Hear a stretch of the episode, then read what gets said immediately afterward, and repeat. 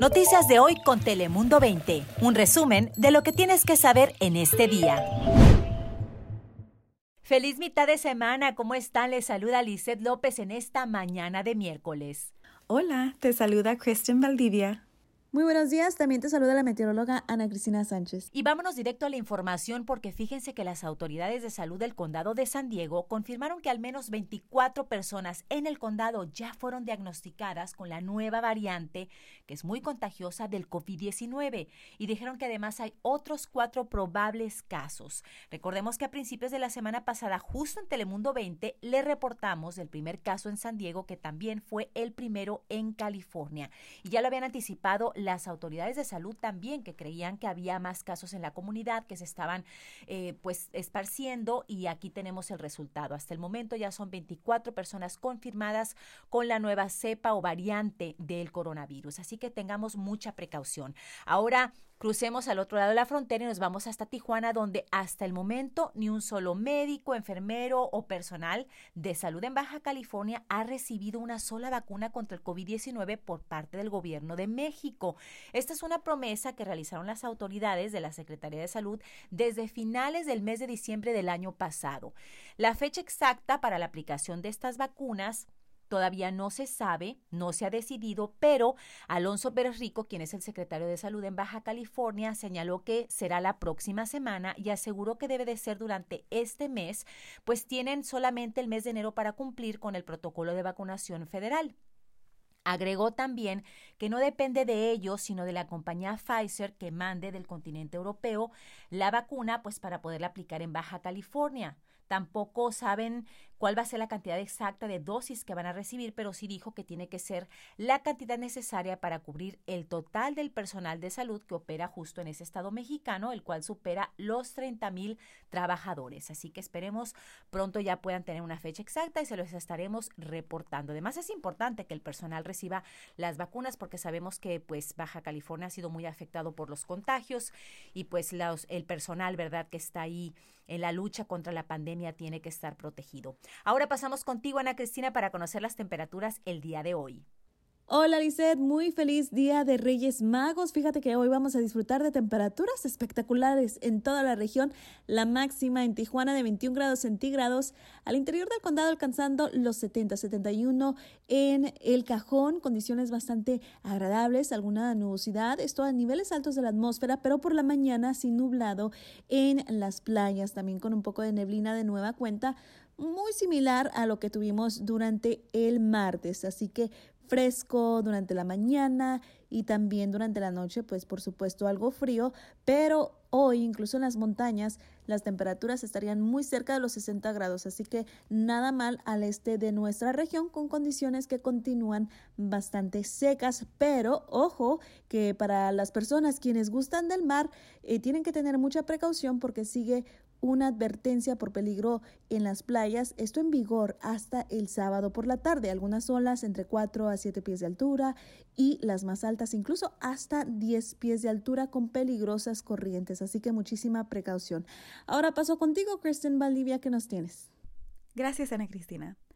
Para todos ustedes que no tienen seguro médico, les tengo una noticia que les va a interesar y es que hay unas nuevas clínicas de urgencia o urgent care de San Isidro Health que abrieron sus puertas en Chula Vista y en El Cajón. Allí no requiere seguro médico. Estas clínicas están abiertas todos los días de las 8 de la mañana hasta las 8 de la tarde y en la clínica de Chulavista no ocupas una cita y aceptan cualquier tipo de identificación hasta el de su país. Puede venir si tiene fiebre, dolor de garganta, cortadas pequeñas, quemaduras, infecciones del oído, un mareo, dolor abdominal, náusea, como esas cosas que a lo mejor no sabe de qué se está causando.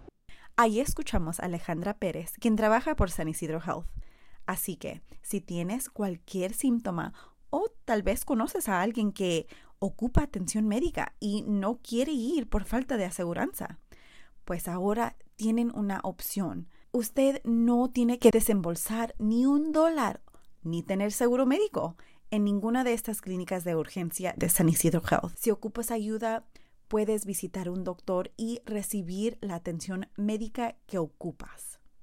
Porque ya sabemos que la pandemia no se ha detenido y las cifras sigan aumentando, especialmente en el condado de Los Ángeles, tanto que ahora las compañías de ambulancias tienen órdenes de conservar oxígeno y solo transportar a quienes tengan la más probabilidad de sobrevivir.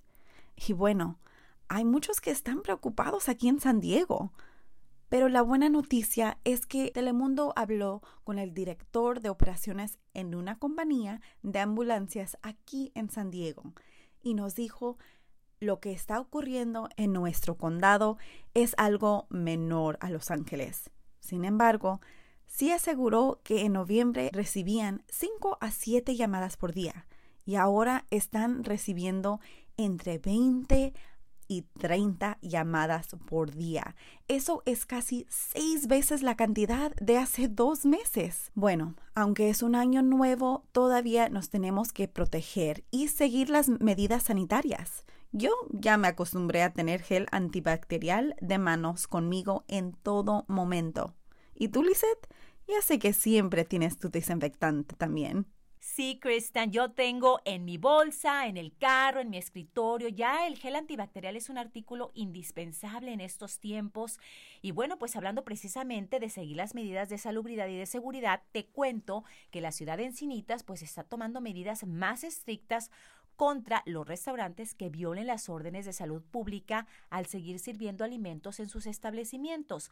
Bueno, pues ahora la ciudad está amenazando con revocar los permisos que precisamente permite que los restaurantes pues puedan servir en las banquetas y en los estacionamientos.